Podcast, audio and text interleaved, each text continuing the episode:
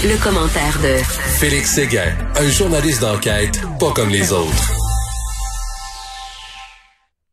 Alors Félix, écoute, ça pète en maudit au Wisconsin, la deuxième nuit d'émeute là-bas, là encore, euh, les suites de Black Lives Matter.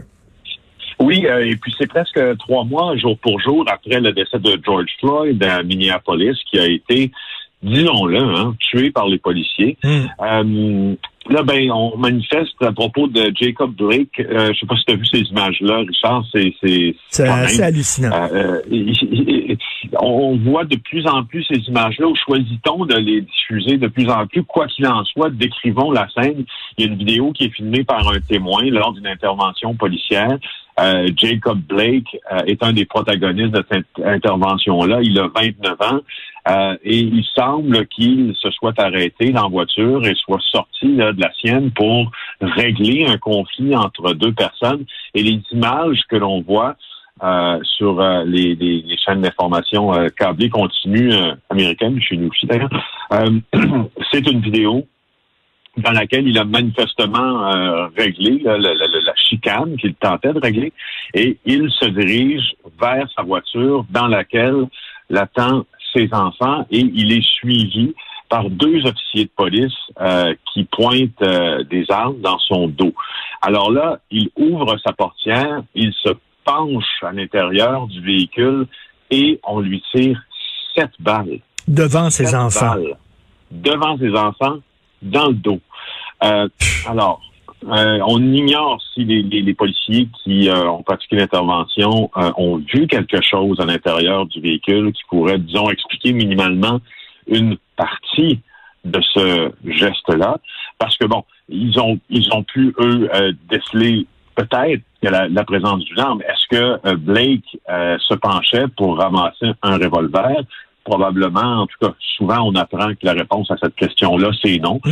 Euh, mais les policiers sont entraînés dans, euh, s'ils ne savent pas, ce que le suspect se penche pour ramasser, il y a beaucoup de chances dans leur, stratégie de l'emploi de la force qu'ils décident d'utiliser des moyens euh, coercitifs. le gars, le gars, se serait, le, gars se serait penché dans son véhicule et pour ramasser une arme à feu pour tirer sur les policiers devant ses enfants.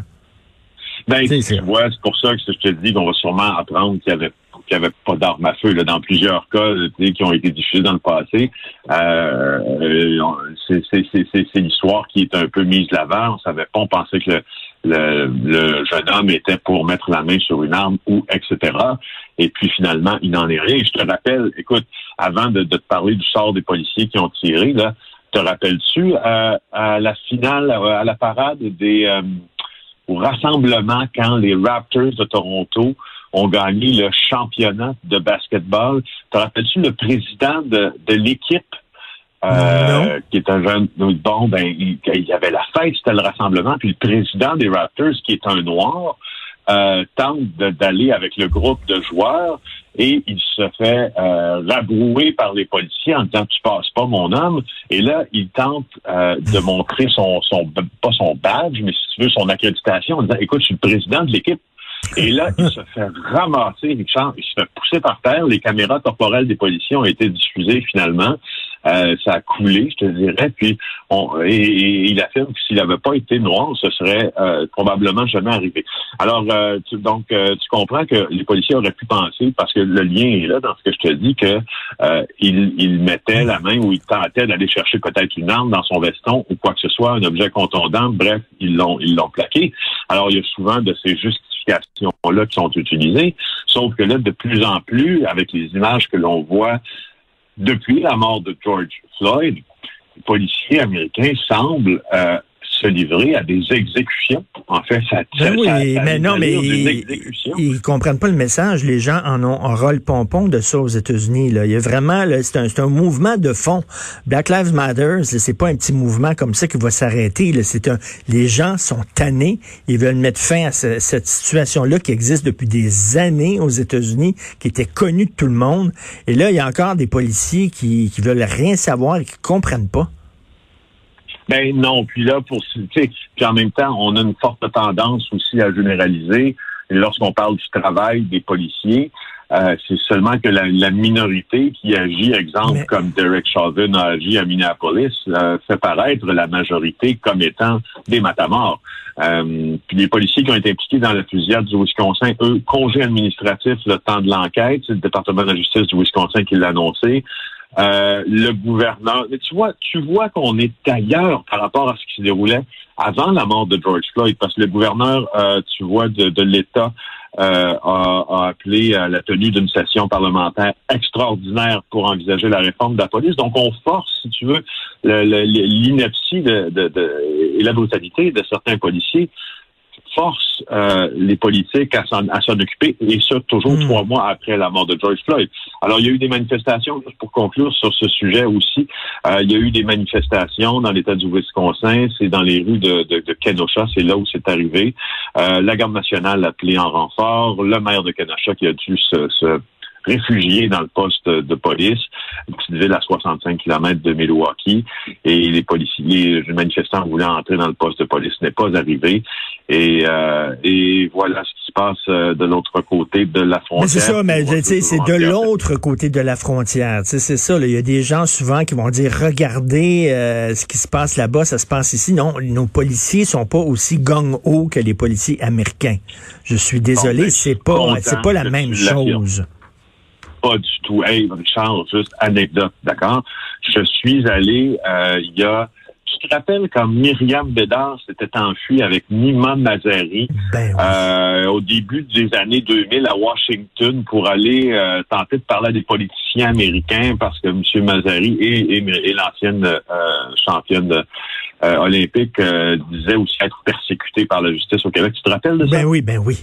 Bon, ben regarde, moi j'étais allé à ce moment-là euh, à Washington, puis à, ben, ben, en fait, à Washington DC, mais aussi à Baltimore, qui est une des villes les, les, plus violentes, qui était en tout cas l'une des villes avec le taux de criminalité le plus important aux États-Unis. Et j'avais fait ce qu'on appelle un cobra. Donc, euh, une, une, soirée là, avec les policiers de Baltimore. Ah, et là, oui. je peux te dire une affaire, ça brassait en temps. Et j'avais fait la même chose ici avec les policiers de Montréal quelques, quelques semaines plus tard, si ma mémoire m'est fidèle. Et on est, comme tu le dis, vraiment ailleurs ben dans la manière dont le, le, la police police justement euh, les rues des, métropoles, dont Montréal. Ça, ça, ne dit pas. C'est certain que dans la police de Montréal, il y a aussi ce qu'on appelle des, mauvaises pommes, des bad apples, des gens qui sont pas corrects, des policiers euh, qui abusent de leur force. Mais écoute, ça n'a rien à voir. Là. Des gens qui, qui tentent de d'imposer la grille d'analyse de ce qui se passe aux États-Unis, d'imposer ça ici au Québec. C'est deux mondes, c'est deux pays, deux cultures différentes, deux façons de faire. Oui, tu as raison. Tu as raison. Puis nos policiers sont parmi euh, les mieux formés pour la stratégie nationale d'emploi de la force. Et, euh, et sais-tu quoi, Richard, je sais que tu es capable de nous en parler parce que moi et toi avons suivi à Boscoville, tu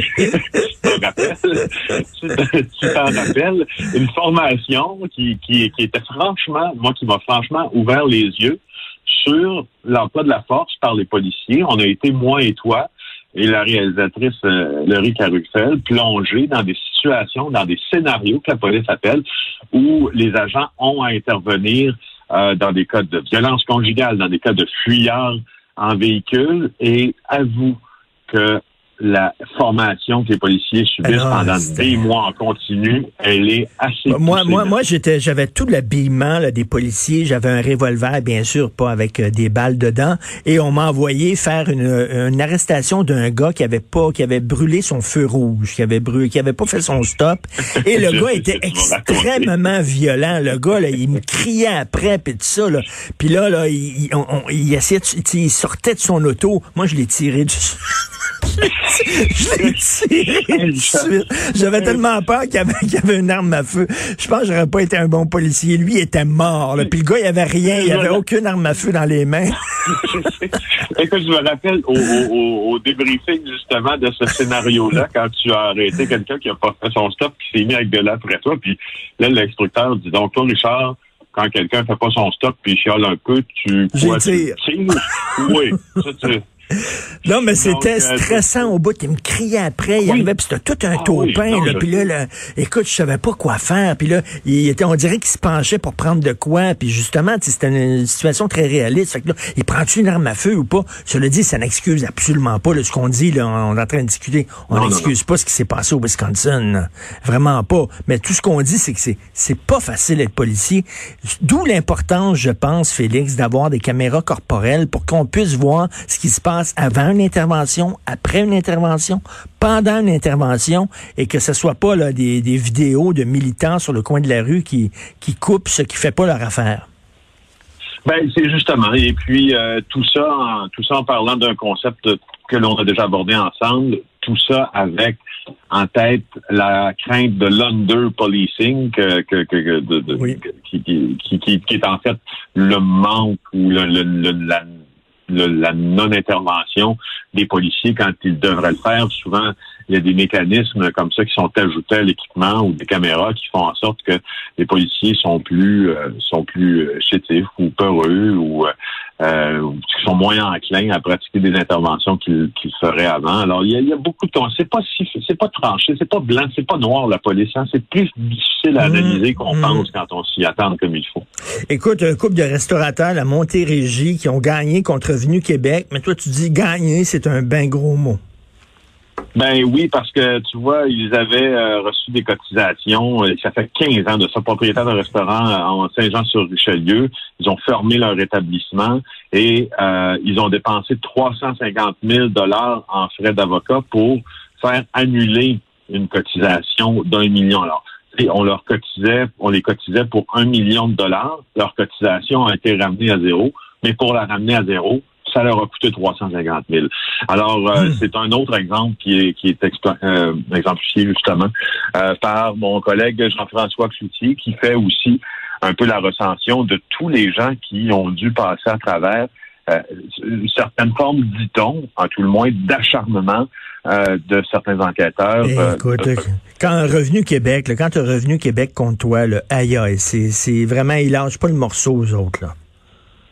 Non, puis tu sais aussi qu'en matière d'impôts, si je me rappelle bien, euh, la question du fardeau de la preuve est aussi très importante, mais le fardeau de la preuve est inversé. Oui. Euh, on me corrigera si je me trompe, mais je crois que c'est bien ça. Le fardeau de la preuve est inversé, donc tu es présumé coupable plutôt que de présumé innocent. Tu dois, tu dois prouver, c'est ça, effectivement, tu dois prouver ton innocence parce que, parce que quoi? Ben, parce que l'État a besoin de ton argent. Ils ont besoin de l'argent. Puis si tu leur dois 25 cents, ils vont envoyer leur goon quasiment pour te casser les jambes pour avoir le 25 cents que tu leur dois. Merci beaucoup, Félix. On veut bien, on va l'avoir, comme On va l'avoir, certain. Merci beaucoup, Félix Séguin. On se reparle demain. Bonne journée.